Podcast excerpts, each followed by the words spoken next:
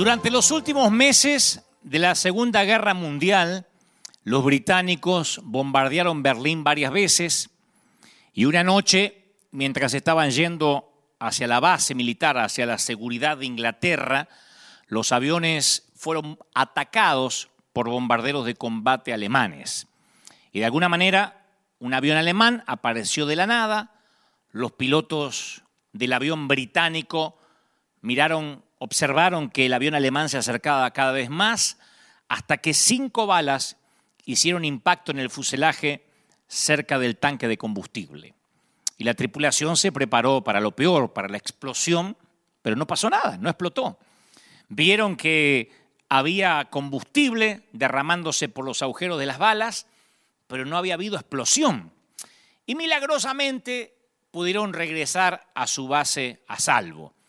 Varias horas después de aterrizar, uno de los mecánicos se presentó en las barracas de la tripulación.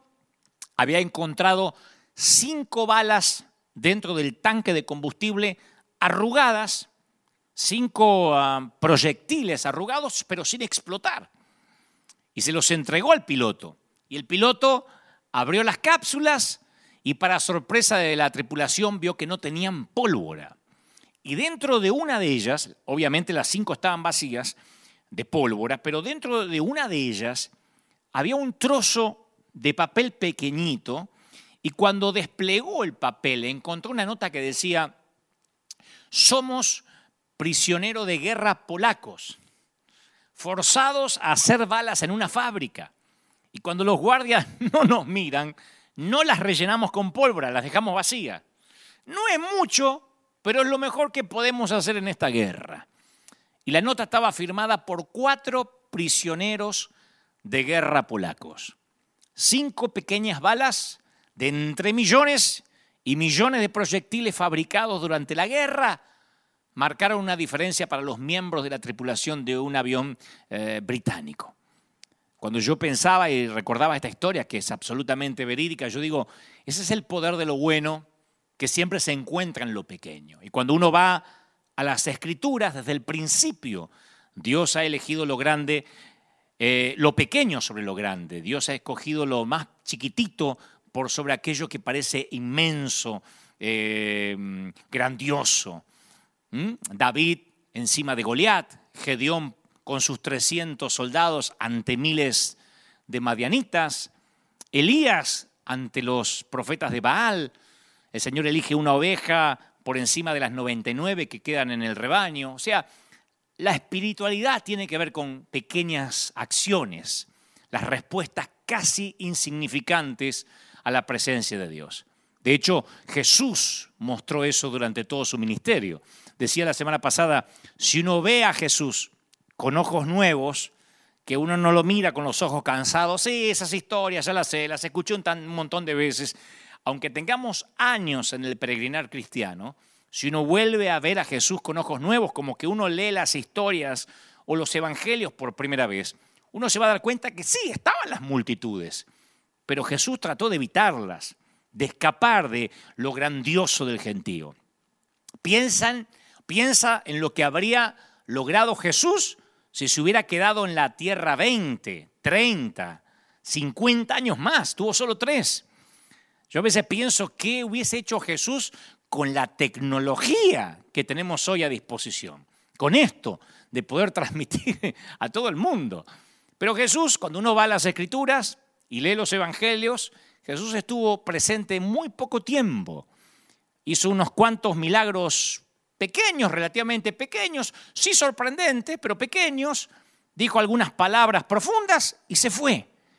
Y sus acciones, pocas y relativamente pequeñas cambiaron el mundo para siempre en solo tres años. O sea, que lo diminuto se convierte en algo enorme cuando Jesús está involucrado, cuando Él está en la ecuación. Y a nosotros, naturalmente, nos resulta fácil tener la impresión de que Dios tiene que ver solo con lo grande, ¿no? Con lo espectacular, con lo milagroso.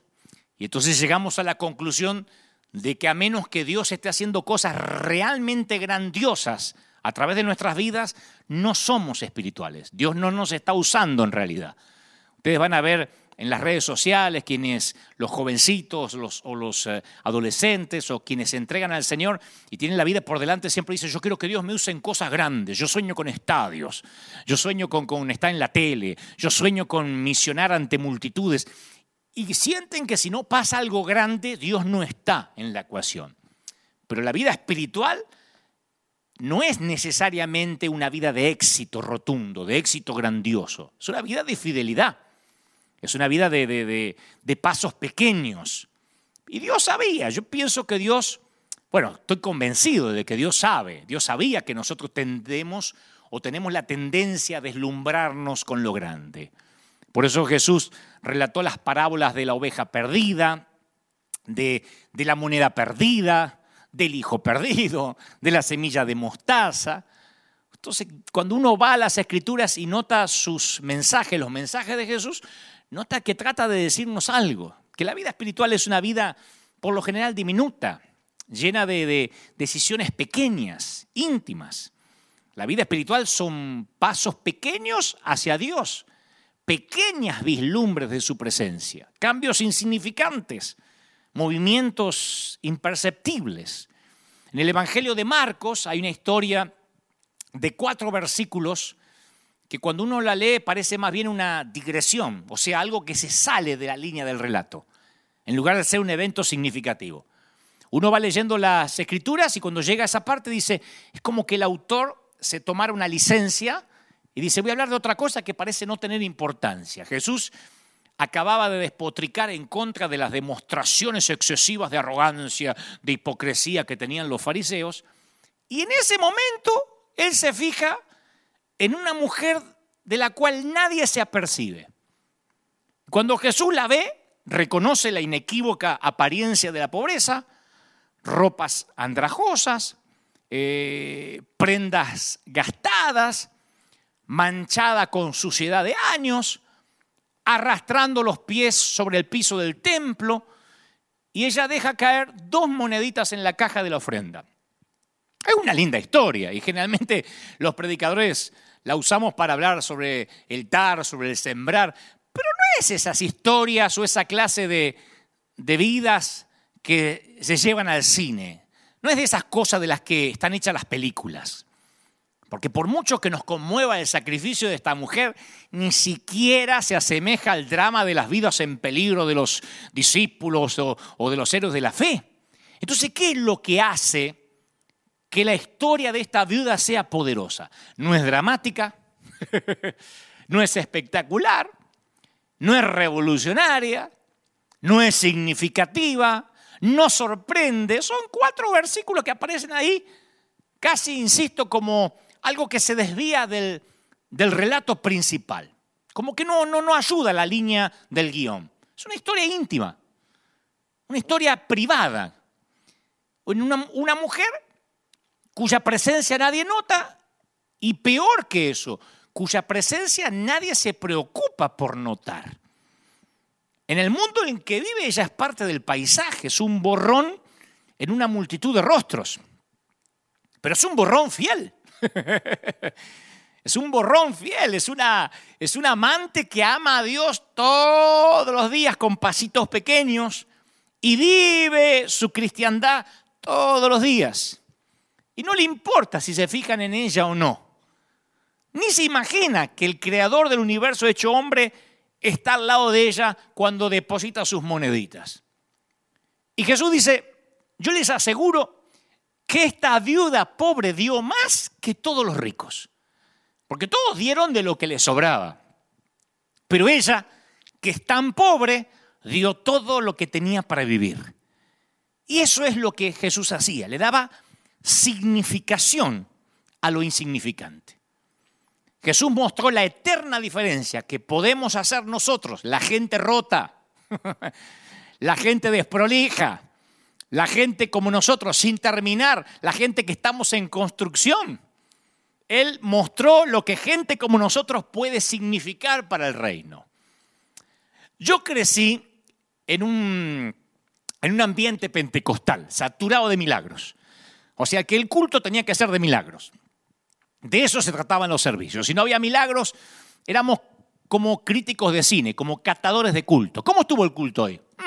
Medio duro, hoy no hubo tantos milagros. O sea, uno iba al culto para ver milagros. En aquel entonces no íbamos a ofrecer un servicio al Señor, adorarle, era vamos a escuchar testimonios, ¿no?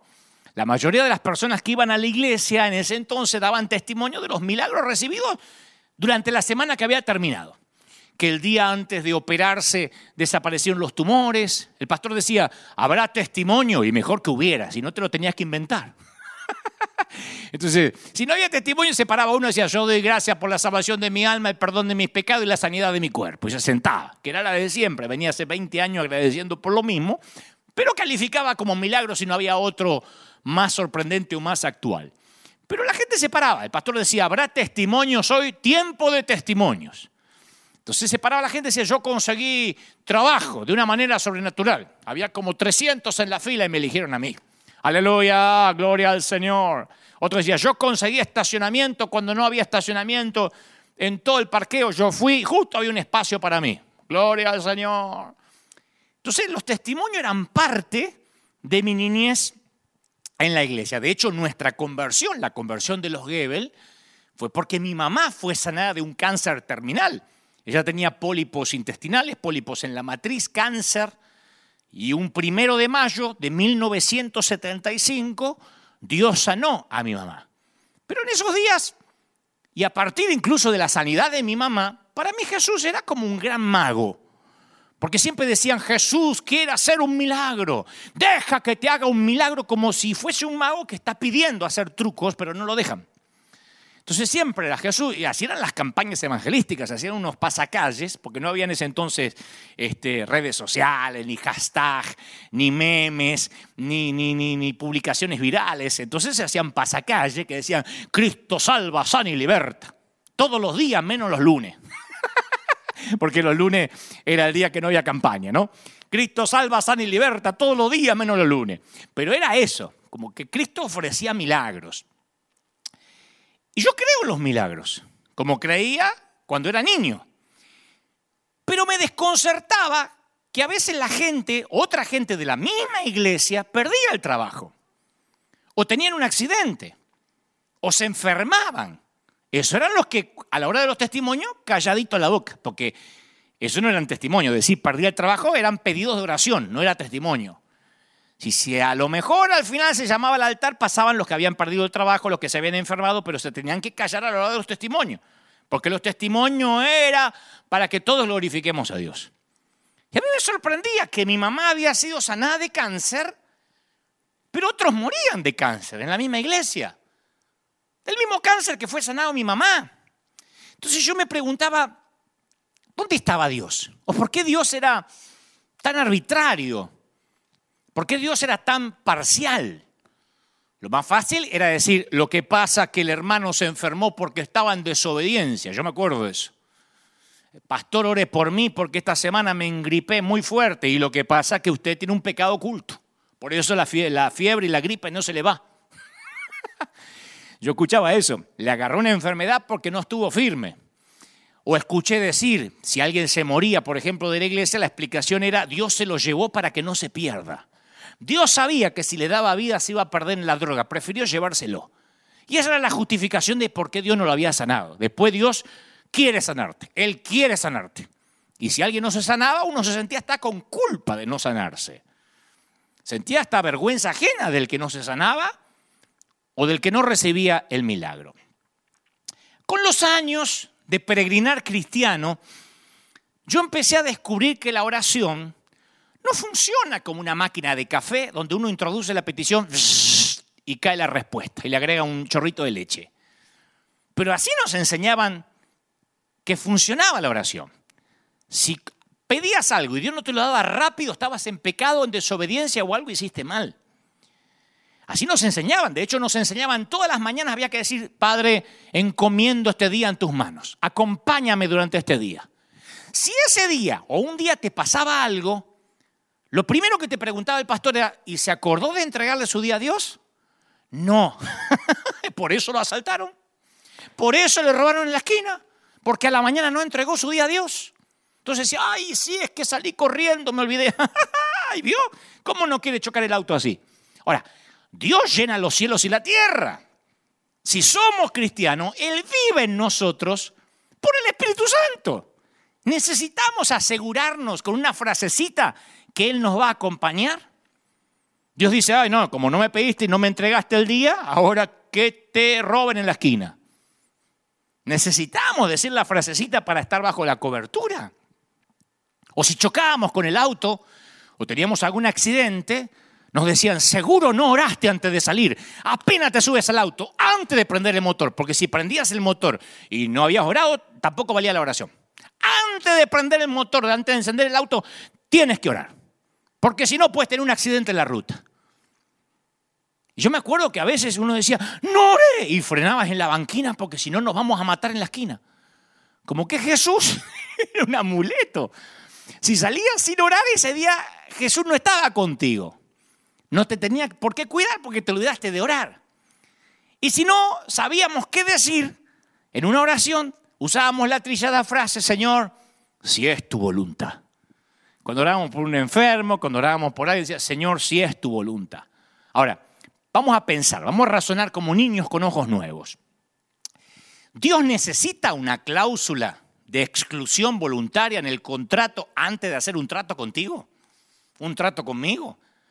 Necesita que le recuerden que si es su voluntad lo va a hacer y si no es su voluntad no lo va a hacer. Claro, lo que pasa es que nosotros ponemos la frase si es la voluntad porque esa frase hace que la oración sea más espiritual. Una oración no es oficial hasta que no le agregamos si es tu voluntad. Pero no amortiguamos las oraciones con esta condición porque somos humildes, sino porque a veces estamos asustados al orar. Si es tu voluntad es la manera de escapar de la responsabilidad. lo que en realidad queríamos decir es, en realidad yo no estoy tan ilusionado que lo vas a hacer.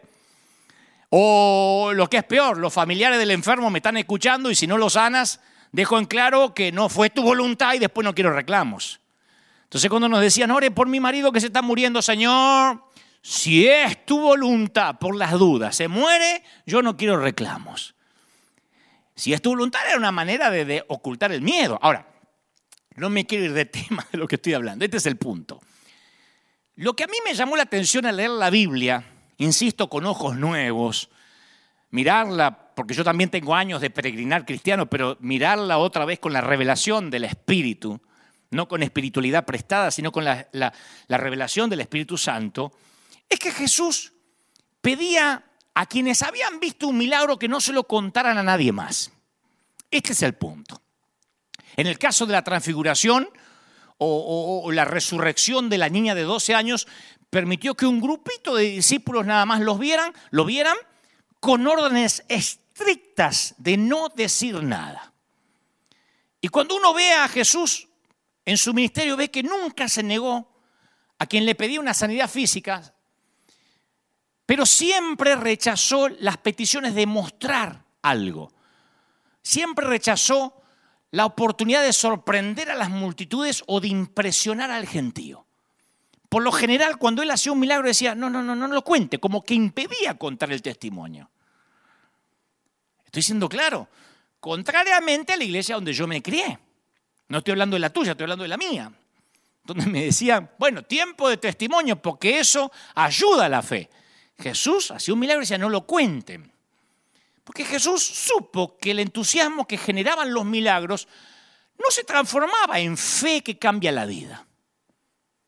Yo sé que algunos tienen ganas de apedrearme, pero esperen, déjenme avanzar. De hecho, muchos escépticos negaban la prueba clara que tenían delante de los ojos y a veces hasta buscaban explicaciones sustitutas cuando Jesús hacía algo. Es magia, eh, es un brujo, por Belcebú hace los milagros que está haciendo. Muy pocas, veces, muy pocas veces le resulta fácil a la gente creer en milagros. A la gente le es difícil creer en milagros, igual como sucede hoy en día. De otro modo, las cruzadas de milagros o las que se hacen por televisión o las que salen en los canales cristianos deberían hacer que el mundo entero se vuelva a Cristo. Debería tener tantos puntos de rating como una final de un mundial de fútbol. Estamos viendo milagros, pero la gente no cree. Dice, es un timador, esa señora que pasó tal vez no estaba tan enferma, ese que vino en silla de ruedas tal vez se hizo, el que venía así. La gente no cree como en los tiempos de Jesús. En ese entonces, como ahora, los milagros despertaron sospechas, desprecio, dudas y casi nunca fe. El primer milagro que Jesús hizo quizás fue el más extraño de todos, porque en todas las escrituras no aparece que haya hecho algo parecido. Jesús tiene 30 años, su muchacho de 30 está empezando su ministerio, acude a una boda, esas bodas que duraban varios días, yo los conté estos fines de semana pasado, va a la boda con el recién reclutado, el flamante grupo de discípulos, recién estaban los muchachos reclutados por el Señor, su mamá también fue, probablemente acompañado por otros miembros de la familia de Jesús, y conocen la historia, no, los voy a, no les voy a repetir la historia de vuelto. ¿no? al novio se le acaba el vino, es una vergüenza para ese entonces, la madre de Jesús le pide ayuda a su hijo, o sea, a Jesús. Y ahí uno solo puede conjeturar qué, qué pasó por la mente de Jesús en esos segundos que siguieron a la petición de María. Porque si Jesús intervenía, esto quería decir que su hora había llegado y a partir de ese momento su vida iba a cambiar. Por eso dice, ¿qué tienes conmigo, mujer? Todavía no llegó mi hora, ¿no? Porque él sabía que si se corría el rumor que él tenía esos poderes, iban a llegar peticiones de gente necesitada desde Tiro hasta Jerusalén. Iban a acudir a él las multitudes, iban a venir los epilépticos, los paralíticos, los sordomudos, los poseídos, por no mencionar los borrachos con botellas de agua para pedirle, hágame un vino mendocino. Roma iba a enviar investigadores. O sea, iba a comenzar una cuenta regresiva que no se iba a detener hasta el Calvario. Entonces Jesús, el mismo que cuando estaba ayunando en el desierto, repudió el desafío de Satanás de convertir piedras en panes, tomó una decisión. No se pierdan esto. Es el mismo Jesús que le dijo a Satanás, no tentarás al Señor tu Dios. Cuando le dijo, tienes hambre, convierte esta piedra en pan. Y ese mismo Jesús está en la boda Aparentemente quien se está casando es su amigo, quizás de la infancia, que quizás fueron al colegio juntos. Y dice, llenen esas tinajas de agua, le dice a los sirvientes. Las llenaron de agua en forma milagrosa, el agua se transformó en vino y sirvieron el mejor vino. El vino escogido que se solía servir al principio cuando los paladares todavía están en condiciones de discernir, ¿no? Esto pasa en cualquier fiesta hasta el día de hoy. Después de tres, cuatro, cinco días de fiesta, le puedes dar querosén, le puedes dar nafta y dice que rico, pero, pero ese vino que los paladares disciernen apenas llegan a la boda, ese lo sirvió al final. Entonces los milagros de Jesús no suelen contradecir a las leyes naturales, sino más bien, como dijo alguien, y nunca me lo olvidé, reproducen la actividad normal de la creación a una velocidad diferente y a una escala menor. Porque no era la primera vez que Dios con el agua hacía vino. Dios creó la vid y le enseñó a la vid a succionar agua de sus raíces y con la ayuda del sol a convertir ese agua en un jugo que fermenta y toma las cualidades de un vino, siguiendo el proceso correcto. De esta manera, cada año, desde el Génesis hasta ahora, Dios convierte agua en vino. Esos milagros no eran nuevos para Jesús. Del barro, Jesús, eh, Dios formó el primer cuerpo humano.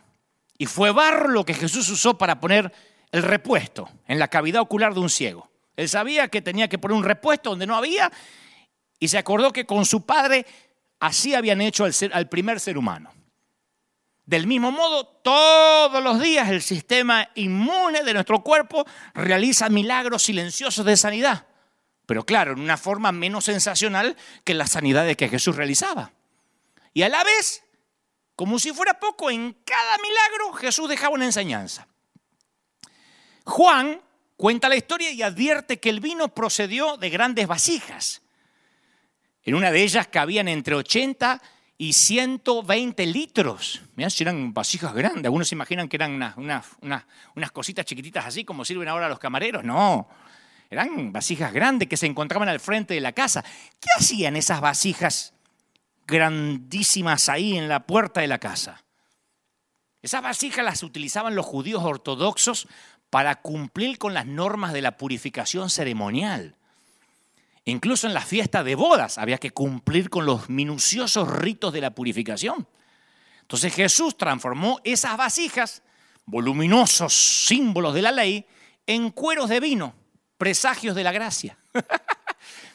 Del agua purificada de los fariseos provino el vino nuevo de una época totalmente nueva. Ya había pasado, el Señor estaba diciendo con el milagro, ya pasó la época de la purificación mediante ritos. Ahora comenzó la época de la celebración del vino. Un religioso que habría hecho, y un religioso habría convertido vino en agua. che, hay mucho vino, transformarlo en agua, a veces se emborrachan esto. Jesús trae celebración y fiesta, transforma el agua en vino. Pero no quiero que nos detengamos en esto, aunque sí es una, una, una, una joya, una piedra preciosa esto. Lo medular del tema es, el primer milagro de Jesús fue de tierna misericordia hacia un amigo. Fue una historia íntima. No hizo un escándalo. No lo publicó. Dejó, de hecho, que el novio se llevara el crédito. Mirá el tipo, qué previsor, dijeron del novio. Se guardó el mejor vino para el final y nosotros pensamos que este ratón se le había acabado el vino. O sea que permitió que el novio se llevara el crédito. O sea, una historia pequeña, mínima. Claro, cuando uno lo ve en las escrituras y uno le pone el tono de la predicación y de la retórica, y el Señor transformó el agua en vino, lo vemos como el super milagro, pero era algo pequeño en una boda, que el Señor no quería que se supiera porque se iba a correr el rumor y eso era una cuenta regresiva hacia el monte de la calavera. En cada milagro como el del ciego de nacimiento que les conté hace un par de domingos. Los discípulos miraban para atrás para encontrar el por qué, por qué el tipo ciego. Y Jesús orientaba su atención hacia adelante, respondiendo con una pregunta diferente, no por qué, sino con qué propósito. ¿Se acuerda? No es que pecó este, ni sus padres, dijo, del ciego, sino para que las obras de Dios se manifiesten en él. No para que los demás vean, para que las obras se manifiesten en Él. Y otra vez, el milagro no produjo ni fe ni conversiones, igual que en la boda. Porque en la boda de Caná no salieron todos alabando al Señor, ¿eh? No salieron todos convertidos al Mesías porque habían visto el milagro. No, el crédito se lo dio al novio. No usó el milagro de la transformación de agua en vino como un pretexto evangelístico. Y acá tampoco. Porque cuando el ciego recobra la vista, los vecinos del hombre quieren que confirme su identidad, no creen que es el mismo ciego. Los fariseos lo someten a interrogatorios formales y sus propios padres se lavan las manos. Y dicen, ah, no sé, es mayor de edad, pregúntenle al tipo. Y el hombre que había sido ciego no tiene tiempo para reflexiones teóricas. Dice, si es pecador el que me sanó, no lo sé. Una cosa sé, que habiendo yo sido ciego, ahora veo. Punto. Aparte en Jerusalén, un milagro en sábado significaba una amenaza terrible para la doctrina oficial. Y aunque los fariseos no podían dejar de ver el milagro, lo estaban viendo. tenían, un mendigo ciego que ahora tiene ojos y los está mirando a los ojos y los desafía públicamente. Ustedes dirán, ¿y cómo no cayeron de rodillas ante semejante tamaño milagro? Si en nuestra iglesia gritamos aleluya cuando el hermano Ruperto encontró un estacionamiento, ¿por qué acá todos los fariseos no se convierten al ver un ciego que conocían como parte del paisaje? No, se aferran a sus gastadas teorías de la ley y del castigo. Le dicen, tú naciste en pecado y nos quieres enseñar a nosotros. Las orejeras teológicas no se caen fácilmente ni viendo milagros. Y Jesús lo sabía.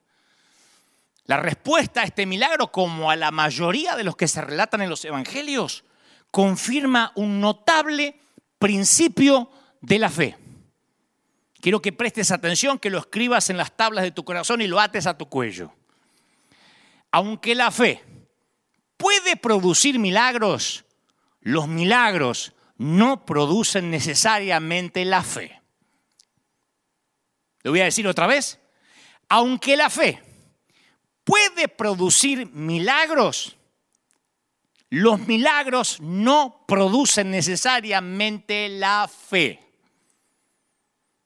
pon a todos los evangelistas famosos en fila, los que hacen, los que Dios hace milagro a través de ellos, el mundo no se volverá a Cristo. Mete a los evangelistas en un hospital en este tiempo a sanar a los que están infectados de coronavirus, el mundo no se conmoverá. Hablemos de los leprosos. Porque ustedes dicen, bueno, pusiste el ejemplo de las bodas y el ciego. Hablemos de los leprosos, por ejemplo. El paciente de lepra no sufre dolor físico. Porque después que los, que los vacilos de la lepra matan las células nerviosas, los pacientes dañan sus propios cuerpos sin darse cuenta. Un paciente con lepra, por ejemplo, puede caminar todo el día sobre tornillos afilados, llenarse de astillas, rascarse el globo ocular y reventarse el ojo sin darse cuenta. La lepra es muerte a centímetros.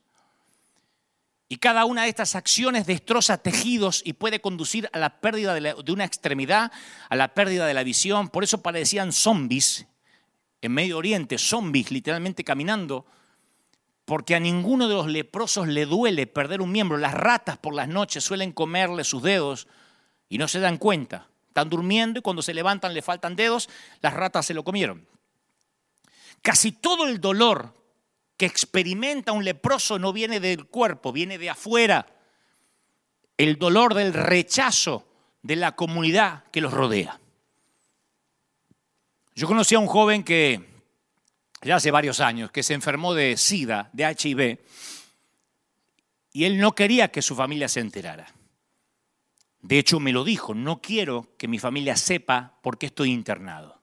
Él quería morir sin avergonzar a su familia porque él aparentemente se había contagiado del HIV teniendo relaciones homosexuales. Y cuando sus padres se enteraron, finalmente, yo también los vi, se negaban a ver la razón por la cual su hijo estaba en el hospital. Y su propia madre, y me consta, que había traído ese cuerpo al mundo no quería tocarlo y se aseguró que no apareciera en ningún récord del hospital, o sea, en ningún archivo del hospital, que tenía sida. A todos les dijo que murió de cáncer. La madre decidió no verlo en sus días finales. Y este muchacho murió sin recibir de su madre el toque que le hubiera ayudado a sanar su alma porque ella no quería, no tenía esperanza de que se iba a sanar. Él quería abrazar a su mamá y de alguna manera pedirle perdón. Sus padres eran cristianos. Él quería pedirle perdón por irse así, pero su madre se negó a verlo, dijo, a mí me hace mal. Y no me quiero enterar, no quiero saber ni lo que tiene, no quería escuchar al médico. Me contaba alguien cercano a la familia que cuando el médico iba a dar el parte decía, no, no, no, doctor, él lo que tiene es cáncer. Y el médico decía, no tiene cáncer. Sí, él tiene cáncer, es otro tipo de cáncer, no querían verlo. El HIV, el virus del corona, cualquiera de esas cosas, sin intentar comparar patologías, es la lepra de nuestro tiempo.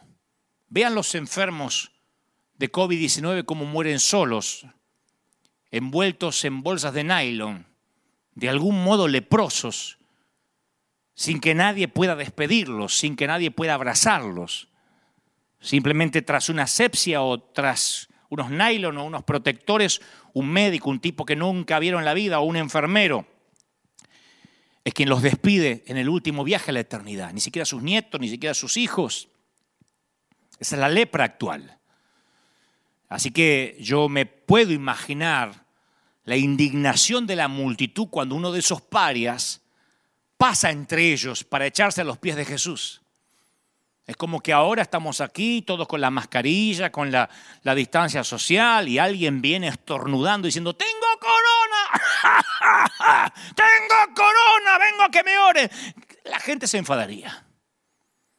Yo no vine acá a contagiarme, vine a adorar a Dios, gritaríamos. O gritarían unos cuantos. Y este leproso grita, Señor, si quieres, puedes limpiarme. No dijo si puedes, no desconocía el poder de Dios, no dudaba de su poder. Dijo, es probable que no quieras y lo entenderé. Si no quieres, lo voy a entender. Nadie me quiere tocar, nadie me quiere orar, nadie me quiere sanar. Mateo, Marcos y Lucas incluyen la misma contundente frase. Jesús extendió la mano y lo tocó. Otra historia íntima. Y ese simple contacto con Jesús acabó con su estado de desequilibrio emocional, desequilibrio almático. La respuesta de Jesús estableció una pauta para la iglesia. No sanó al leproso para que la gente dijera, aleluya, ¿cuántos creen? ¿Cuántos leprosos hay aquí? Hagan la fila. No fue para eso. Fue para marcar un precedente para la iglesia. Tenemos medicamentos para personas con enfermedades como la lepra. Y quizá pronto descubren una vacuna contra el corona. Pero esos medicamentos no tratan el problema principal, la enfermedad de no ser deseado. Las consecuencias sociales siempre son más severas que las físicas. Antes guardaban cuarentena en una colonia para leprosos, pero el antiguo Oriente no fue la única cultura que aislaba a sus heridos. Nosotros ya no construimos colonias, pero levantamos paredes. Me estaba acordando esta semana cuando en mi congregación se excluía a alguien de la iglesia. Se esperaba el día de la Santa Cena, que era el día que había más congregación. Y entonces decía, hermano fulano, hermano Federico, ¿dónde está? Usted va a ser excluido de la congregación porque ha mirado el televisor. porque mi papá, teníamos en casa un televisor blanco y negro. Esos que tenían lámparas adentro y esos televisores calentaban. Entonces papá decía, en mi iglesia, en nuestra iglesia era pecado mirar televisión. Y papá decía que no la miraba, la teníamos ahí para la venta, le íbamos a vender. Pero mirábamos tele, porque papá decía, yo vamos a mirar tele, quería ver una serie, él era fanático de Bonanza, así que ponía Bonanza y un día tocan el timbre en casa y era el pastor, y así que apagó rápido la tele. Pero quedaba el puntito, ¿te acordás que quedaba el puntito. Así que estábamos así, espera, espera, que no se va el puntito, porque te quedaba un puntito así en el medio, que a veces te daba una hora y media hasta que se vaya el puntito. Así que lo distrajeron al pastor por afuera, mostrándole la gallina, los perros hasta que se fuera el puntito. Mamá le hace así a mi papá, que el puntito se había ido y entró. Y entonces tuvimos tan mala suerte que el pastor dice, ¿cómo va? Y se apoya sobre el televisor y estaba tibio. Y entonces supo, porque esas, lámparas eh, calentaban Entonces supo que había mirado tele. No le dijo nada, porque en ese entonces la disciplina se hacía pública y se usaba la prédica para darle con un palo. No se, no se lo llamaba y se lo reprendía en privado. O sea, se lo excluía y se lo exhortaba de manera vergonzante, de manera pública. Y con nombre y apellido. Hermano Federico, el Señor me mostró que estuvo mirando televisión. Porque no decía, estaba caliente la tele, el Señor se lo había mostrado para darle un tono más místico. Así que está excluido de la congregación. Así excluyeron a mi papá. Mi papá estuvo casi 15 años excluido de la comunión. No le, le negaron el saludo porque había mirado bonanza. Lo excluimos, lo proscribimos de nuestra población. Al hermano fulano se le niega la comunión. Y eso era literal, se le negaba el saludo o lo sentaban. Hay gente que hasta el día de hoy sientan al líder cuya célula no crece. A mi propia madre, a mi propia mamá le negaron la comunión porque una vez se había teñido el cabello y le había quedado medio rojizo. Y entonces ella vio que nadie la saludó porque se corrió el rumor en iglesias chiquititas, esas, esos pueblos chiquitos, infiernos grandes. Y entonces nadie la saludó y mi mamá estaba medio triste y fue a, consultar con el pastor qué pasó y el pastor dice, con esa cabeza como una zanahoria, no pretenderá que la saludemos. Entonces seguimos levantando paredes. Ustedes dicen, wow, eso es radical, pero esto sigue ocurriendo todavía. Esto no es de los años 70. ¿eh? El divorciado conoce ese sentimiento hasta el día de hoy. No tendrá cabeza de zanahoria, color zanahoria, pero sabe lo que se siente. Y que no se divorcie conociendo ya a Cristo. Se aguanta el matrimonio como lo tenga, pero no se te ocurra divorciar. Simulá que eres feliz. El desempleado, el indocumentado, se le mira con espíritu de sospecha. El inmigrante que no habla inglés en los Estados Unidos, las madres solteras. Esos son los intocables del mundo occidental. Ni hablar si tiene dudas de su orientación sexual. Ni hablar si entra alguien homosexual y rapidito no se hace heterosexual y se casa el otro domingo con el sexo opuesto porque tiene que, le dan, al homosexual le dan tres días para cambiar. Tres días. Si el domingo pasó al altar, para el miércoles se me hace machito. Y si no, viven en el exilio involuntario. No estoy haciendo apología de, de ningún pecado. Lo que digo es que levantamos paredes. Y esos leprosos viven sus vidas calladas, solitarias, infectados por sus temores de rechazo y sus recuerdos de la última vez que intentaron acercarse.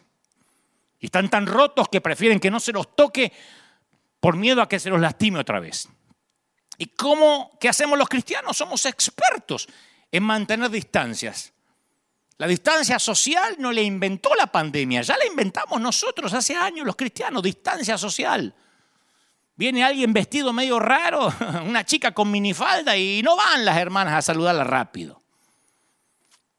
Así como tenemos vecindarios para hispanos, vecindarios para negros, vecindarios para chinos, asilo para los viejos, escuela para los retardados, centros para los adictos, prisiones para los criminales, así tenemos también iglesia para los santos. Y la sensación de no ser deseado es la pobreza más terrible, más extrema. Pero no te confundas. No hay que ser hacedor de milagros para satisfacer esa necesidad. y otra vez, el milagro de quitarle la lepra no produjo fe en nadie. No hubo una gran conversión. De hecho, cuando sanó a diez leprosos, solo uno regresó. Ni siquiera se convirtieron nueve de los que habían sido sanados. No hubo conversión masiva, ni siquiera en los que fueron sanados. Jesús dijo, no son diez los que fueron limpiados, porque uno de ellos volvió agradecido. ¿Y los otros nueve dónde están? Eh, Jesús lo pregunta de manera retórica, ¿no? De manera irónica. Ya sabía que no iban a venir. Jesús lo sabía todo. Y sabía por qué no habían venido. Ya está, se fueron a vivir la vida loca. ¿Qué van a venir a agradecer? Lo que querían era ser sanos, no seguir a Jesús. Y Jesús dice, no hubo quien volviese y diera gloria a Dios, sino a este extranjero. Y ahí le dice, levántate, tu fe te ha salvado. Recién ahí recibe la salvación. Antes solo era sanidad. Solo uno fue salvado. Nueve se perdieron. Así que ahí es cuando nos damos cuenta qué era lo que le importaba a Jesús de la gente. Si no hubiese hecho campaña de milagros. Recién ahí le dice, tu fe te ha salvado. Y los otros nueve se perdieron. Se fueron al infierno sanos. Y a donde más noto que Jesús no le daba importancia a la sanidad. Ahora, hago un paréntesis. Cuando yo digo no darle importancia a la sanidad, no significa que no ores por sanidad, que no creamos. Insisto, mi mamá fue sana. Y hemos visto decenas de milagros en la congregación. Estoy hablando de prioridades. Cuando yo veo la prioridad de Jesús, que le daba prioridad a la salvación más que cualquier otra cosa, es con el relato del paralítico que rompe el techo. ¿Se acuerdan? El hombre que había pasado toda la vida en posición horizontal iba a lograr un momento de, fama vertical. y los predicadores nos esforzamos en mencionar, bueno, que los techos de paja en ese entonces, la teja de Palestina era más fácil de desmontar. Eh, nos olvidamos que un hueco en el techo no es el camino normal para entrar a una casa. Además, por muy liviano que fuera el techo, muy precario, al hacer un hueco iban a interrumpir lo que sucedía abajo. Se iba a levantar polvo, caería sobre la gente, restos de paja, restos de arcilla, iba a impedir que la reunión continúe. Pero ahí viene la reacción inesperada de Jesús. Cuando Jesús vio la fe de ellos, poniendo en relieve el papel de los cuatro amigos que acompañaban al muchacho lisiado, dice, hijo, tus pecados te son perdonados. O sea que la fe nunca dejaba de impresionar a Jesús y sin duda esta cuadrilla de demolición de cuatro hombres había demostrado tenerla. Pero aún así Jesús confundió a los que asistían al servicio. ¿Quién era Jesús para perdonar pecados? Y ahí empiezan los expertos religiosos a debatir acerca del derecho de Jesús a perdonar pecados, sin hacer caso del paralítico que está en medio de los escombros. Y Jesús silenció el debate con palabras enigmáticas, pero que resumen la actitud hacia la sanidad física. Le dice, ¿qué es más fácil? ¿Decirle al paralítico, tus pecados te son perdonados? ¿O decirle, levántate, toma tu lecho y anda? Y aunque dejó en suspenso la pregunta, todo su ministerio da la respuesta. La curación física es muy fácil, sin duda alguna, para Dios.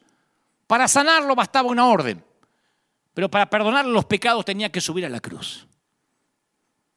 Jesús nunca se encontró con una enfermedad que no pudiera curar, un defecto congénito que no pudiera corregir, un demonio que no pudiera exorcizar, pero sí se encontró con escépticos que no pudo convencer y con pecadores que no pudo convertir y con fariseos que no pudo hacerlos cambiar. Lo que pasa es que el perdón de los pecados requiere de un acto voluntario de arrepentimiento de parte del receptor. Por eso algunos de los que escucharon las palabras más elocuentes acerca de la gracia se fueron sin arrepentirse. Pues para que sepáis que el Hijo del Hombre tiene potestad para perdonar pecados, le dijo Jesús al sanar al hombre. Esa es una ilustración de lo inferior al servicio de lo superior. Jesús sabía que el desequilibrio espiritual tiene un efecto más devastador que cualquier dolencia física. Él sabía que alguien sanado sin arrepentirse no hacía sentido. Jesús no vino a sanar las células del mundo, sino vino a sanar sus almas. Si no habría hecho, insisto, una gran cruzada de milagros en Alejandría, en Roma, en Jerusalén, y todos se habrían convertido. Pero los milagros no producen fe. La fe produce milagros. Un programa de dos horas por televisión de milagros no producen fe en los escépticos. Y hasta por ahí nomás en los creyentes. Yo lo he visto incluso en nuestra congregación. Mientras están contando los testimonios, la gente corre al estacionamiento para que no les agarre el tránsito ni el trancón. O están hablando, mirando el celular. ¿Qué tenía usted? No podía caminar. Corra para allá, corra para acá. ¡Aleluya! Y la gente masticando chicle. Lo que pasa es que como vivimos en cuerpos materiales le damos poco valor al mundo del espíritu. Y Jesús dedicó mucho tiempo a asuntos como la hipocresía, el legalismo, el orgullo, los celos, la falsa santidad, el fingimiento. ¿Quién conoce un ministerio por televisión que se dedique a sanar esos problemas? Pero conocemos muchos que se centran en dolencias físicas. La mayoría de la gente se siente atormentado por el más leve sufrimiento físico. Ay, ore por mi pastor que me duele la cabeza. Rara vez se siente atormentado por el pecado. Y cuando se trata de milagros, Jesús tiene prioridades muy diferentes que la mayor parte de sus seguidores. Solo un milagro aparece en los cuatro evangelios que se realizó en las, en las verdes colinas a orillas del mar de Galilea cuando la popularidad de Jesús iba en aumento. Se presentó el problema de la alimentación. ¿Se acuerdan? Les había predicado por horas, tenían todos hambre. Había, eh, no sé, cinco mil hombres sin contar, sin mencionar mujeres y niños. Y Jesús toma dos peces salados, cinco pequeños panes y realiza el milagro que todos estaban esperando. Tres de los evangelios, de los evangelistas, se detienen ahí. Solo Juan habla de lo que pasó luego. Dice que después de haber disfrutado por un día el milagro, querían otro. Lo que pasa actualmente, querían otro. ¿Nos puede hacer otro? Y ahí es cuando Jesús se muestra brusco y acusa a la multitud de tener motivos egoístas, de desear solo alimento para el estómago. Les decía, yo soy el pan de vida, cabezones. Yo soy el pan de vida. Si no coméis la carne del Hijo del Hombre y bebéis su sangre, no va a, no va a haber vida en ustedes. Pero ellos querían fast food, ellos querían comida rápida, querían hamburguesa, papa frita, querían empoderarse, querían pactar para comprar la casita, querían pactar para tener el auto, querían frotar la lámpara del genio y tener sus tres deseos. Y no iban a renunciar fácilmente a su sueño. Es como pretender que la gente que acude a una noche de milagros venga a la reunión de oración durante la semana. No estoy criticando otras iglesias, pasa acá también. Acá hacemos cadena de siete días en tiempos tradicionales, que son siete días donde oramos por milagros y oramos por, por prosperidad y por la gente trae sus peticiones, repleto siempre, lunes, martes, miércoles, jueves, viernes, sábado, domingo, decimos, vengan a orar. Y es un grupito así. Así somos. Y en los tiempos de Jesús encima había una vieja tradición judía que enseñaba que el Mesías iba a renovar la práctica de Moisés, se creía, de servir el maná diario. que no iban a tener que trabajar, que les iba a haber maná todos los días, igual que, el éxodo de Israel, creían eso. Y cuando vieron la multiplicación de Jesús de los alimentos, dijo, eso es lo que hizo Jesús, lo mismo que Moisés. Entonces, con el milagro del día anterior, todavía haciéndoles la digestión, pidieron otra señal milagrosa. Se habían vuelto adictos con una sola comida, querían otro congreso de empoderamiento. Pero esa, esa, no era la clase de Mesías que esperaban. Ellos querían un Mesías que le hiciera muchos milagritos. Así pasó en la sinagoga, Señor. Hemos escuchado que en las bodas de Caná transformaste el agua en vino. ¿Nos puedes hacer un milagro aquí? Y él dijo, no. Ustedes están ciegos, pobres y desnudos, se van a morir en pecado. Nunca les dio pan y circo porque se lo pedían. Entonces la multitud inquieta empieza a dispersarse, lo mismo que comieron. Yo sé que estás pensando, yo veo a Jesús tomar unos pececitos, unos panes, y comen un promedio de 8 mil, 10 mil personas, no me muevo más de al lado de él. No. Vieron el milagro, como no les hizo otro, empezaron a dispersarse y empezaron a quejarse. Y hasta los discípulos empezaron a decir, dura esta palabra, Señor, ¿quién la puede oír? Vamos a ver si vamos cambiando un poco el mensaje, porque así no vamos a reclutar mucha gente. Y muchos lo abandonaron, hasta una, una separación de discípulos que solo Juan menciona. Y Jesús dijo, ¿queréis iros también vosotros? Le dijo a los doce. ¿Ustedes también, chicas, se quieren ir? Porque esto no es para cualquiera, ¿eh? Claro, los milagros atraían multitudes, aclamaciones, pero no fomentaban el arrepentimiento y la fe duradera. Por eso el Señor dijo, no cuenten esto, no quiero milagreros siguiéndome.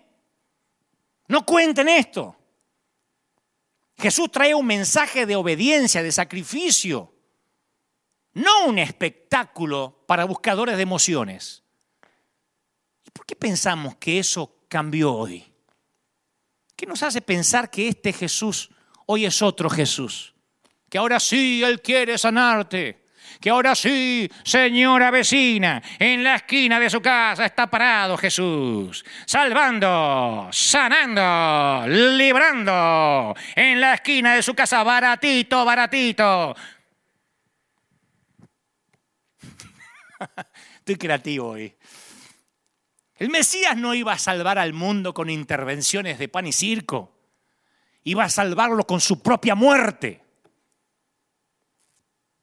Y Jesús dijo, la generación mala y adúltera es la que demanda señal. Digo, al que le quepa el poncho, ¿a dónde están los pastores ahora? ¿Por qué no sanan el coronavirus? La generación mala y adúltera son los que exigen señales. Eso dijo Jesús cuando alguien le pidió que desplegara sus poderes. Él dijo, yo no soy un superhéroe de Marvel. Querido evangelista, colega, recuerda estas palabras cuando quieras usar los milagros como anzuelo. Si usas los milagros como anzuelo, tendrás un público de generación adúltera y malvada. Harás uno y querrán otro. Dios hará otro y, y querrán otro y nadie se convertirá realmente. Y sigo mirando los milagros de Jesús con ojos nuevos. Y llego a la última gran señal que constituye un eje narrativo para todo lo que antecede y todo lo que sigue. Juan, el evangelista, usa el milagro o utiliza el milagro acerca de Lázaro como el suceso que hizo que los religiosos oficialmente se volvieran contra Jesús. Ustedes dirán, bueno, lepra, un ciego, mm, pero una resurrección de un tipo que está cuatro días muerto, avivamiento. No. Es el momento que los religiosos dijo lo vamos a liquidar. Ni la resurrección pública de un muerto de cuatro días produjo ni conversiones ni arrepentimientos.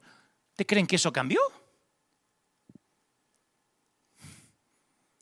Jesús ya había devuelto su hijo a la viuda de Naín, deteniendo un cortejo fúnebre en el camino. Había devuelto a la hija de Jairo a la vida, la, había traído de regreso a la vida casi con una frase juguetona. Niña, levántate. Como un padre que le dice a su hija que se acabó la siesta.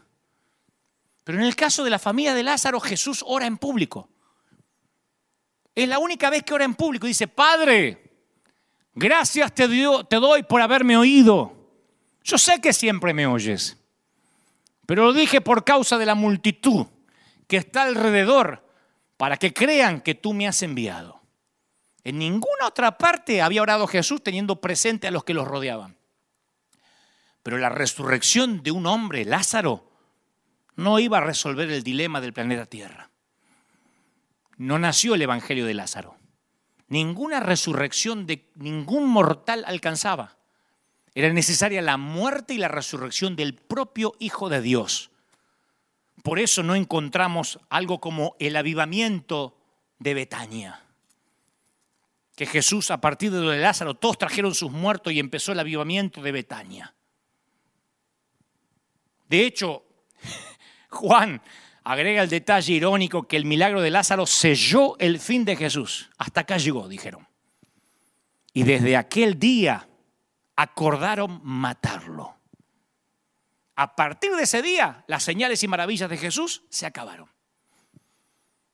Entonces, al, leer los relatos de algunos milagros de la época de Jesús, encuentro en ellos un significado muy diferente al actual de nuestras iglesias. Y es una autocrítica, ¿eh? Muy diferente. Jesús le dijo a los incrédulos, si no oyen a Moisés y a los profetas, tampoco se persuadirán, aunque alguno se levantare de los muertos. Eso es un principio. Aunque una iglesia hoy se ponga a orar en contra del coronavirus y milagrosamente el virus desaparezca sin vacuna, nadie se va a arrepentir. El 9-11, el, 11 de septiembre, cuando los aviones secuestrados por terroristas impactaron contra las torres más altas de Nueva York, las iglesias se llenaron durante semanas. Y después se tomaron vacaciones y empezaron a ir otra vez para Navidad y para Pascuas. Ni siquiera las grandes tragedias hacen que el mundo corra a los pies de Cristo. Ni los grandes milagros ni las grandes tragedias los golpes de emoción no producen conversiones verdaderas. Está resucitado Lázaro y los sacerdotes y los principales tratan de encubrir el milagro tratando de matar de nuevo a Lázaro. Dice que planificaban también matar a Lázaro. Tenemos que matarlo al tipo este, sí, pero resucitó y bueno, matémoslo. Yo pienso que si lo mataba y lo volvía a resucitar, lo volvía a matar, lo volvía a resucitar. con la prueba contundente de un milagro con patas, un tipo que caminaba entre ellos, conspiraron para destruir esa prueba. Gente, los milagros nunca cambiaron a la gente o la forzaron a creer o produjeron arrepentimiento. Y este es el secreto. De no ser así, no habría habido lugar para la fe. Bienaventurado el que creyó sin ver. Las señales siguen a los que creen. Los que creen nunca siguen a, las señales. Y si seguían a las señales es porque en realidad nunca creyeron. Por eso los cristianos, ciertos cristianos que no logran ver sanidades masivas en este tiempo, se dan cuenta que nunca creyeron en Jesús, que no estaban fundamentados sobre la roca, había arena en el fondo, llegaron al fondo y había arena. Se acabaron las señales, se cerraron los templos y se acabó la fidelidad de cientos de gentes. Son los que, insisto, dicen, ¿dónde están los que sanaban? ¿Por qué no se sanan los infectados? No hay milagros, no hay panes ni peces, entonces ya el Evangelio no, no hace sentido, no tiene sentido. La fe no es una póliza de seguro. En todo caso, un seguro no previene accidentes sino que te da un fundamento firme para hacerle frente a las circunstancias, a las consecuencias. si crees que la fe es una póliza, de seguro, bueno, el seguro no te previene el accidente, te ayuda a enfrentar las circunstancias. Yo de chiquito me forzaba para tener más fe. Yo veía los testimonios de la gente de nuestra congregación, que era chiquita, pero contaban cosas milagrosas y, los adultos me invitaban a desarrollar la fe, pero yo no tenía muchas pistas eh, en cuanto a cómo proceder. Y al leer los relatos de sanidad en la Biblia, detecto, detecto en, los evangelios una especie de jerarquía de fe, que a lo mejor también te has dado cuenta, ¿no? En la, en la, en la parte más alta de la jerarquía Está quienes impresionaron a Jesús con una fe valiente, con una fe inquebrantable, un centurión, un, impertinente mendigo ciego, una persistente eh, mujer cananea. Y esos relatos de fe, cuando yo los leo, siempre me hacen sentir incómodo, hasta la fecha, porque rara vez yo tengo una fe semejante. Muchas veces me desaliento ante el silencio de Dios como te pasa. Y cuando mis oraciones no tienen respuesta rápida, yo confieso que tengo deseos a veces de renunciar, de no volver a pedir. Muchas veces he hecho grandes eventos que creía que Dios me mandó a hacer. Creo que Dios me los mandó a hacer y cuando yo tenía que enfrentar las deudas por años, superclásicos que yo hacía en Argentina, eran de un día, había 70 mil personas y después yo estaba dos años para pagar. Y a mí se me iba la fe.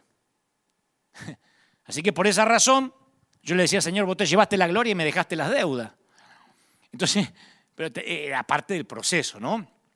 Por esa razón, yo busco más abajo en la jerarquía para encontrar personas de menos fe. Y me alienta enterarme que Jesús pareció dispuesto a trabajar con cualquier destello de fe, con cualquier historia íntima de fe, por débil que pareciera. Me aferro a los tiernos relatos de cómo Jesús trató a los discípulos que lo abandonaron y luego dudaron de él. El mismo Jesús que alabó la fe valiente de los que están en la parte alta de la jerarquía, también reavivó la fe fluctuante de sus discípulos. Y me consuela hasta, hasta, hasta la confesión del padre del muchacho que estaba poseído, que le dijo a Jesús, creo, pero ayúdame en mi incredulidad. ¿Se acuerdan? ¿Crees? Sí, sí, pero ayúdame, que estoy muy incrédulo. Incluso a este hombre vacilante se le concedió lo que pedía. Yo, yo te conté que los Gebel nos convertimos por la sanidad de mi mamá. Allá un primero de mayo de 1975. Y rara vez, primera vez que lo voy a decir, ¿eh? en público, Rara vez, rara vez quien fundamenta su fe en un milagro suele permanecer. El primero de mayo de 1975 dudo que los Gebel, cuando hablo de los Gebel hablo de mis papá y mi mamá, yo tenía siete años, eh, dudo que hayan tenido un encuentro real con el Señor. Nos basta mucho más tarde. Ellos, mi papá al ver que mamá se sanó, que en vez de oficiar un funeral tenía a la vieja viva, dejó el alcohol y empezamos a congregarnos. Pero tuvimos un encuentro con Dios porque lo que nos atrajo fue el milagro, tener a mamá sana. Para mí Jesús, si me decías a mí con siete añitos, Dante, ¿quién es Jesús? El que sanó a mi mamá. No sé si hubo un arrepentimiento. Conocimos a Jesús por un milagro. Y como era de esperar, las cosas se pusieron difíciles. Como era de esperar, la vida cristiana no es un paseo por el parque. Así que cuando las cosas se pusieron difíciles, cuando queríamos más milagros y no aparecieron, cuando desde que mi mamá se sanó empezaron algunas pruebas, algunas luchas, no solo lo del televisor blanco y negro, sino algunos problemas familiares, y vimos que esta póliza de seguro no nos resultaba, que esto no era un multinivel, Papá se empezó a enfriar, mamá también. Seis años más tarde de aquella primera sanidad, los Gebel decidieron apartarse del camino del Señor. Disfrazado de espiritualidad, claro. Nadie dice, me voy al mundo. Papá dijo, no voy más a la iglesia. Nos vamos a quedar en casa, vamos a hacer un devocional de tanto en tanto. No necesitamos congregarnos. Y nos autollamamos a cuarentena. dejamos de congregarnos. Pasa un tiempo, estábamos en casa, nos empezamos a sentir cómodos, podíamos ver tele todo lo que queríamos. Papá no volvió a beber, me consta, pero los problemas en la familia empezaron a hacerse más agudos todavía. Mi mamá empieza a sentirse mal, seis años, ¿eh? habían pasado seis años desde la sanidad, empieza a sentirse rara, se va a hacer un examen de rutina y otra vez tenía cáncer. Y de lo que recuerdo, pues yo ya no tenía siete años, yo ya tenía unos doce. De lo que recuerdo, a mamá ahora no le importó sanarse. Mamá tuvo una plática, una charla con mi papá donde le dijo, ¿ves? Se ve que no habían estado de acuerdo en esta decisión de salir de la iglesia. ¿Ves, viejo? Vamos a volver a cualquier iglesia. Mi papá decía, sí, pero hay que ver una sana doctrina, me importa un cuerno en la doctrina. Yo quiero arrepentirme, yo quiero que nos arrepintamos. Si no me sano, no importa. Si me tengo que morir, me voy a morir. Pero yo quiero que estemos en una iglesia. Sí, pero ¿a dónde vamos a ir? Yo no conozco ninguna. A una que esté por acá cerquita, porque antes de eso, la primera iglesia donde mamá se sanó quedaba lejísimo. Para los de Buenos Aires, para que tengan una idea geográfica, nosotros vivíamos en Billinghurst y la iglesia estaba en Delviso, así en, barrio Pinazo, Delviso, yendo para Pilar. O sea que todos los días hacíamos una hora y pico por la ruta 8, no había autopista del sol, no había nada para ir a congregarnos. Tal vez fue eso lo que de, alguna manera incidió, entre otros factores, para que mi papá se cansara. Pero ahora mamá dijo, busquemos una iglesia acá cercana. Ya no le importaba sanarse, que quería tener un encuentro con el Señor. Y la iglesia, la iglesia más cerca que nos quedaba era la iglesia que daba unas cuadras, una iglesia de un pastor italiano. No era pentecostal, asamblea cristiana, una iglesia muy amada. Fuimos muy felices ahí el tiempo que estuvimos. Y el pastor amadísimo, pastor que actualmente está en la presencia del Señor.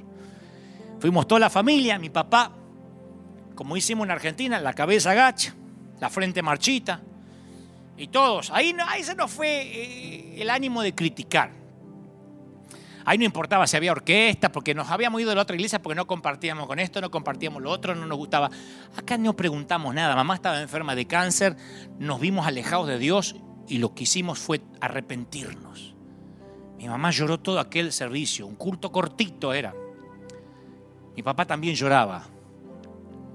En la iglesia del italiano, que no se le entendía nada, porque los italianos tienen esa particularidad. Años en Argentina y todavía hablan atravesado.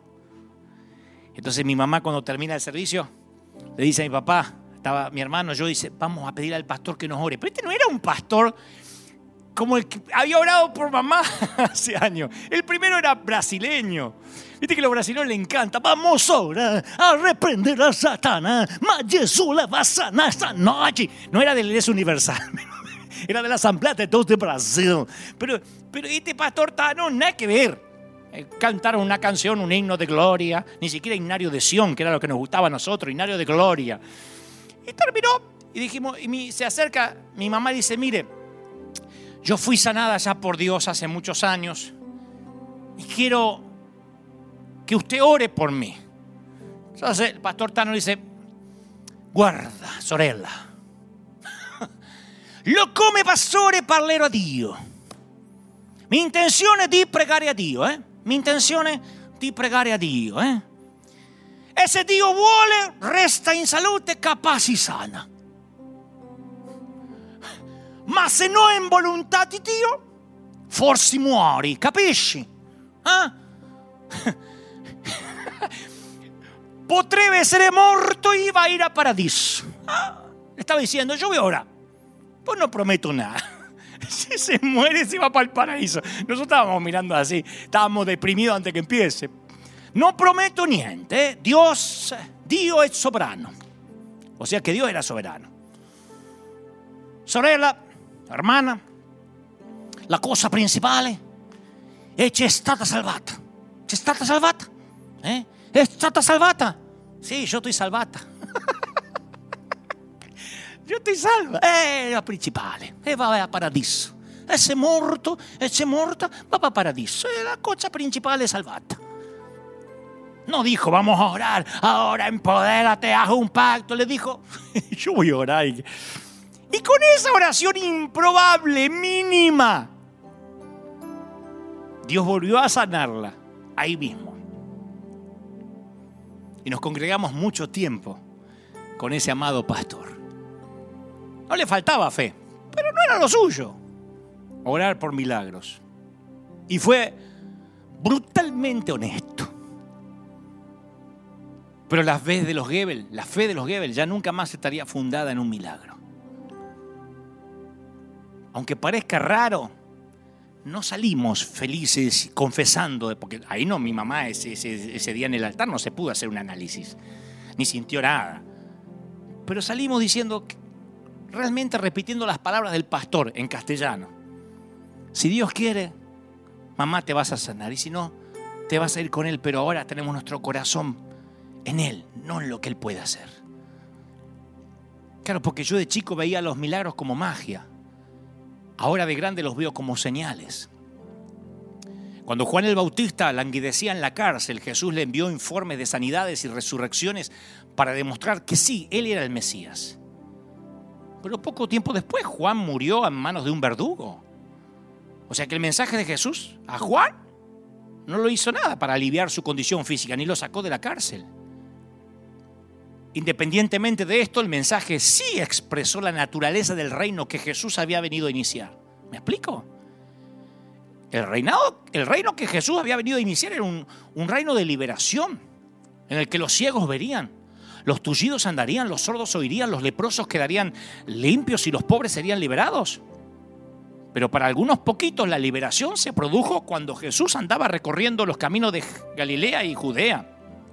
Para otros, Juan el Bautista, los discípulos de Jesús entre ellos, no lograron para nada su liberación aquí en la tierra. Los milagros que realizó hicieron vislumbrar lo que debía ser el mundo. Algunos ven los milagros de Jesús como una interrupción de las leyes del universo físico. Pero como señales, sin embargo, desempeñan precisamente la función opuesta. La muerte, el deterioro, la entropía, la destrucción son las verdaderas interrupciones de las leyes de Dios. Los milagros son los destellos de esa restauración. ¿Me explico? Las curaciones que Jesús realizó no son milagros sobrenaturales en un mundo natural. Fueron las únicas cosas naturales en un mundo que no es natural, que está demonizado, perdido y herido. El que tenga oídos que oiga. Voy a regalarte esta última historia íntima para terminar. No es de la Biblia es de la congregación.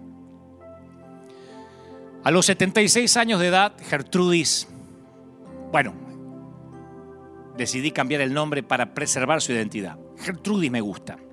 Es muy similar al, al que ella tiene. Gertrudis comenzó a preocuparse a sus 76 años por los jóvenes de su iglesia, de modo que se ofreció como voluntaria para ayudar en el grupo juvenil. ¿Qué le gustaría hacer? Le pregunta al líder juvenil, a ver, una anciana. Y dice, no sé, pero a Dios y a mí se nos va a ocurrir algo. Gertrude no era buena para hablar en público. Y se sentía demasiado mayor para participar en los juegos, en las dinámicas. Pero tomó fotos de cada uno de los chicos del grupo juvenil. Pedía permiso, decía, ¿te puedo sacar una foto? Y tomaba fotos.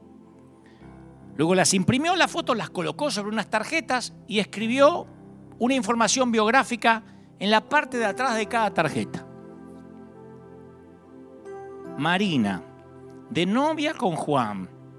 Su papá es inconverso, su mamá trabaja limpiando casas. Tres, cuatro, cinco cosas, una Wikipedia mínima de cada uno. Se memorizó la cara y la información de cada tarjeta y después se paraba en la puerta de la iglesia. Y a medida que entraban los jóvenes le daba la bienvenida a cada, una a cada uno por su nombre. Kevin, ¿cómo estás? ¡Hey! Kevin sorprendido. ¿Cómo anda el Barça? ¿Y Messi? Eh, me parece que va a dejar el club es un rumor. Y Kevin sorprendido porque él está acostumbrado a que no le pregunten. A que nadie le importe de su vida. John, ¿cómo estás? Me enteré que tienes un nuevo trabajo, ¿eh? ¡Ah! ¡Qué bueno! Y aprendiste a hacer café. Y John se sorprende porque nadie le preguntó de qué trabaja, qué hace. y eso empezó a sanar la estima de un montón. Y ya no venían por la predicación o por las dinámicas, sino por las tres, cuatro palabras que Gertrude te decía a la puerta. Y al final de la reunión se paraba otra vez a la puerta y veía quién se le había escapado a la entrada para decirle, ¡Ey! No te olvides, Godofredo, ¿eh? te espero la semana que viene. ¿Cuándo van a tener un hijo? Ya va mucho tiempo, tendrían que hacer uno, ¿eh? y les prometí orar por cada uno. Diez años hizo eso. O casi diez. Y ya a sus 86, Gertrudis sufrió tres ataques cardíacos. Y la posibilidad de su muerte causó dolor en todos los chicos del grupo juvenil. Querían ayudarla, decirle lo mucho que significaba para ellos, pero no sabían cómo hacerlo. Entonces una tarde, el líder juvenil tiene una idea. Dice, Gertrudis, nos gustaría hacerte tu funeral. Y ella dice, ya sé, yo quiero que me hagan el funeral, pero todavía no estoy muerta, querido. No, no, no, pero queremos hacerte tu funeral para que en vida, para que puedas oír cuánto significa para el grupo juvenil de nuestra iglesia. No nos sirve de nada que te hayas ido con el Señor y haya una foto tuya. Queremos que escuches. Y a Gertrude le encantó la idea. Y el grupo juvenil planificó su funeral en vida. Y como se podrán imaginar, una gran cantidad de chicas, de muchachos llenaron la iglesia. Algunos de ellos ya se habían graduado, se habían casado, tenían hijos propios. En esos 10 años, Gertrudis se había ganado el corazón de todos. Y esa noche los jóvenes que la conocieron durante sus 10 años de servicio compartieron historias de Gertrudis, pasaban y contaban historias de ella y ella sentada ahí escuchando todo. Y al final de la noche un grupo de jóvenes se reunieron misteriosamente en la parte de atrás de la nave principal de la iglesia porque Gertrudis tenía 86 años, pero nunca había perdido su juventud. La juventud es una cosa de acá. ¿No? No es, una cuestión de cronológica. Y a Gertrudis no le gustaban los perfumes de gente anciana. A Gertrudis le encantaban los perfumes de marca. Olerla a ella era un placer. Chanel, Versace, Paco Rabanne, Dolce Gabbana, Yves Saint Laurent, Giorgio Armani, Nina Ricci. Y cuando los jóvenes llegaron adelante, vinieron con una botella gigante y costosa de Dolce Gabbana y la rompieron y derramaron sobre los pies de Gertrudis, ungiéndola de gratitud, llenando de perfume todo el lugar y ella estaba, se sentía una reina. Porque al igual que la viuda que depositó sus dos monedas en el templo, Gertrudis había dado lo que podía. Su vida no fue dramática, no fue espectacular, ni revolucionaria, ni significativa, ni sorprendente. Ella había tenido una historia pequeña, casi íntima, de esas que ningún evangelista usaría para tratar de despertar fe, pero de esas que llamaban la atención de Jesús. La espiritualidad tiene que ver con las pequeñas acciones, la significancia que el Señor le da a lo insignificante, las respuestas casi insignificantes a la presencia de Dios. Y al igual que la viuda con su pequeñísima ofrenda, la ofrenda de Gertrudis, continuará viviendo mucho después de su partida. ¿Y sabes qué me alienta? Que tú y yo tenemos una historia íntima que mueve a Jesús. Me alienta mucho que Jesús no ande buscando hacer cosas demasiado grandiosas, sino que esté buscando vidas pequeñas historias minúsculas. Yo pasé al altar un montón de veces, sé arrepentirme en toda mi vida de juventud, adolescencia y sigo haciéndolo. Ninguno de esos pasos pasadas al altar fueron ¡Wow! el arrepentimiento. Recuerdo esa fecha como un parteaguas. No. Yo pasaba un domingo pidiendo perdón y el miércoles ya la había fregado. Pero el otro domingo pasaba otra vez. Y ese segundo pasito combinado con el primero, ayudaba al tercero. Y la tercera vez que pasaba ya estaba unos pasitos más adelante. Mi vida errática fue de pasos pequeños, movimientos ligeros de músculos espirituales. Y así, a los golpes, a los tropezones, como toda gente rota, fui construyendo mi peregrinar cristiano con el Señor. No pude ver cosas demasiado grandiosas cuando era chiquito. Tardaría muchos años en pararme ante un gentío, ante una multitud, en hablar con presidentes, qué sé yo. Tardaría muchos años en, en ver esa vida que ahora la gente ve y dice, qué lindo, este le va bien. La gente siempre ve tu tierra prometida y nunca contempla tu desierto. Pero fueron las historias pequeñas, las niñas, las chiquitas, las íntimas, las que construyeron mi relación con Jesús. Fueron las cosas chiquititas que los evangelistas, insisto, no usan. Y sé que del otro lado hay mucha gente ahora diciendo, yo también soy de esos pequeños con historias íntimas, pequeñas. No son grandiosas, no son dignas del el capítulo de ningún libro. Pero esa es tu vida. Es una vida común. No tienes un Oscar sobre la chimenea, ni un Grammy, ni un Emmy. Un helicóptero no te evita el tránsito. No tienes un chofer. No te preparan el desayuno por la mañana. Tu vida es un día común enlazado con otro día común. Y eso termina siendo el collar de una buena vida.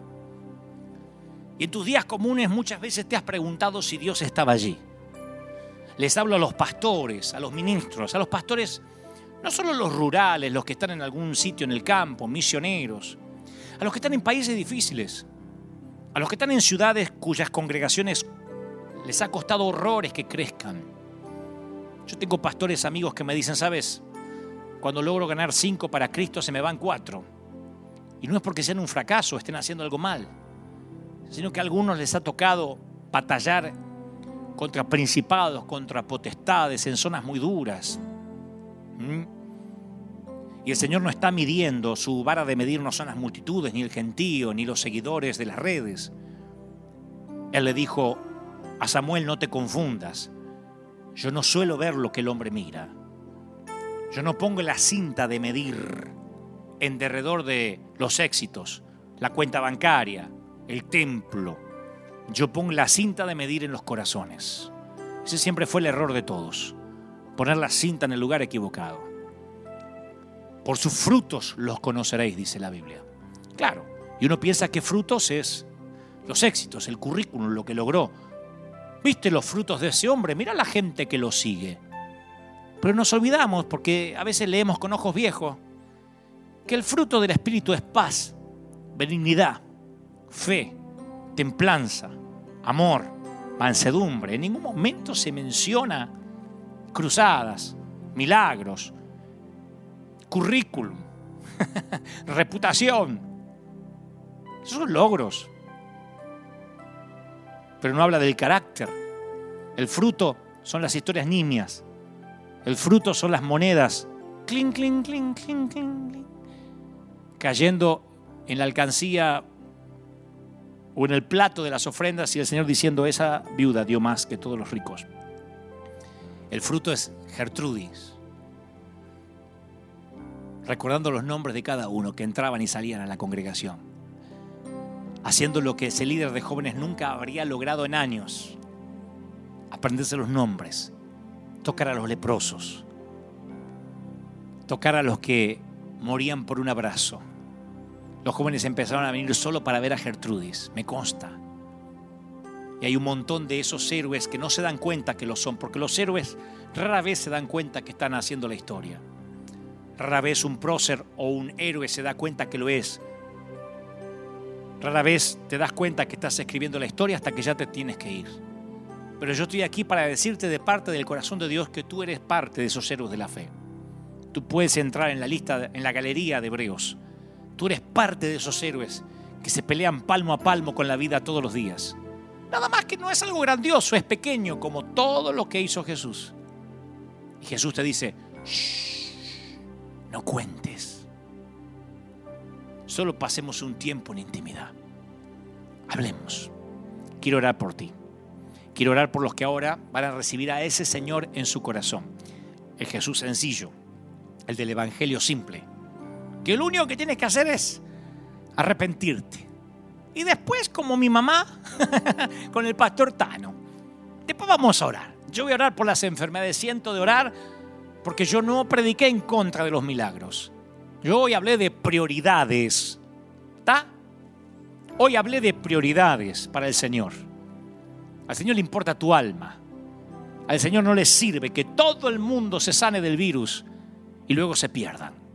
El Señor necesita que haya arrepentimiento, porque Él vino para sanar tu alma, para perdonarte los pecados. Lo demás es el tip, la propina, el bonus. Si viene, viene y si no viene, no viene. Aquí en la iglesia hay gente que ha sido sanada de enfermedades terminales y otros que están confinados en una silla de ruedas y son tan fieles como los primeros. Nuestro Dios es un Dios que va por lo que realmente importa. ¿Qué es más fácil? Decirte levántate, toma tu lecho y anda o tus pecados te son perdonados. Vayamos por lo más difícil, que el Señor con su sangre lo hizo fácil y lo único que tienes que hacer es, Padre, gracias por hablarme hoy. Jesús, entra en mi corazón. Te recibo, repite conmigo, vamos, como mi suficiente Salvador. Anota mi nombre en el libro de la vida. Gracias por hablarme así. Amén y amén. ¿Cómo te ama el Señor, che? Alguien necesita oír esto. ¿Cómo te ama el Señor, princesa? ¿Cómo te ama el Señor, príncipe de Dios? Quiero que oremos juntos, vamos. Hay algo extraordinario sucediendo en la atmósfera. Vamos a orar. Vamos a orar por las enfermedades, vamos a orar por los que tienen problemas financieros. Porque Dios sana, Dios liberta. Pero ahora, ahora que has entendido y que tu fe está puesto en el hacedor de milagros y no en los milagros. Ahora que tu fe está puesta en Cristo, en su rostro y no en su mano. Ahora que no eres de los que el milagro anterior todavía te está haciendo la digestión y estás buscando otro. Ahora vamos a decirle como le dijo el leproso a Jesús, Señor, si, si, si quieres, si quieres puedes sanarme. ¿eh? Si no, entiendo, te voy a amar igual. Nada cambiará el amor que tengo por ti, Señor. Pero cómo me gustaría sanarme. Cómo me gustaría que hagas un milagro en papá. Cómo me gustaría que hagas un milagro financiero. Y yo, en lugar de hablar como evangelista y pastor pentecostal que lo soy, y decirte, Dios lo va a hacer, vamos a confesar. Voy a robarme, en el buen sentido, las palabras de un ministro que ahora está con el Señor. Eh, vamos a orar. Si Dios quiere, va a sanar. Si no, al paradiso. si resultó con mamá, va a resultar contigo. vamos a orar. Y si Dios quiere, lo va a hacer. Y si no, ¿cuál es el problema? tu alma está salvata. Y así, con esa felicidad de niño, de vino nuevo, de gracia, vamos a orar. Padre, gracias por este tiempo. Gracias por los que miran ahora. Gracias por los miles que se han conectado. Señor, tú has hablado hoy y yo he transmitido lo que creo has puesto en mi corazón para este tu pueblo, para este tu ejército, para estos eh, tus obreros de primera línea. Yo te pido ahora que tu gloria, tu gracia lo llene todo. Yo sé, Señor, que tú quieres sanar. Yo sé que no quieres que nadie sufra, pero ahora mira un remanente, una legitimidad de hijos de Dios, una separación de trigo y cizaña que está ocurriendo ahora en los cinco continentes, en las esquinas del mundo, está la gente diciendo, Señor, tú eres la roca, tú eres quien nos bendice, tú eres quien llena nuestro hogar. Sean sanos o no, te aman, Señor. Mira, corren hacia ti. Hay gente ahora, póngase de pie, vamos, en los hogares, en las casas. Me encantaría que se pongan de pie. Los que son de la iglesia, se los pido como pastor, vamos, de pie. Batallón del ejército de Dios.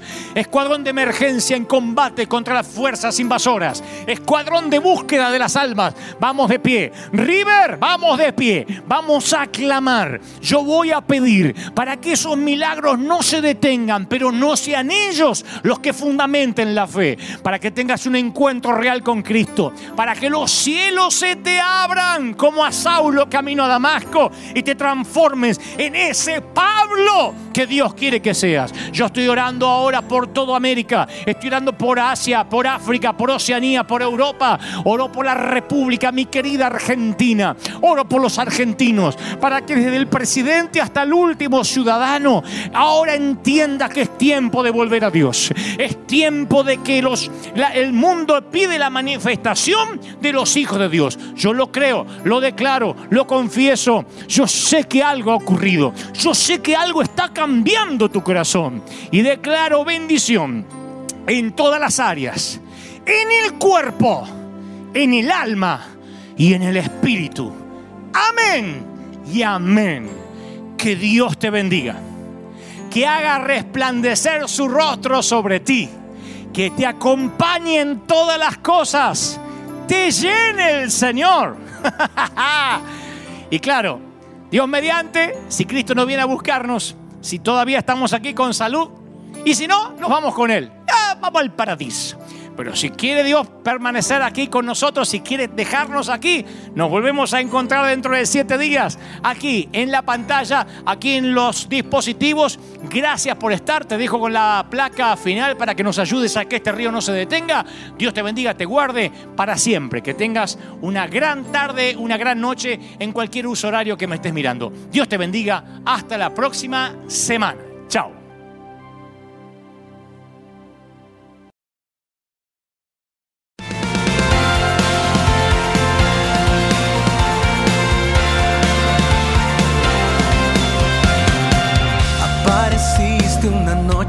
Soledad, abandonado y perdido te reconocí. Tu voz diciéndome no temas, yo estoy aquí.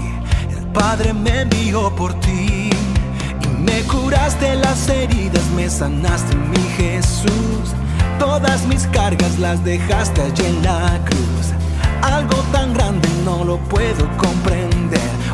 Tu dulce voz diciéndome una y otra vez. oh. oh, oh bienvenido, eres amado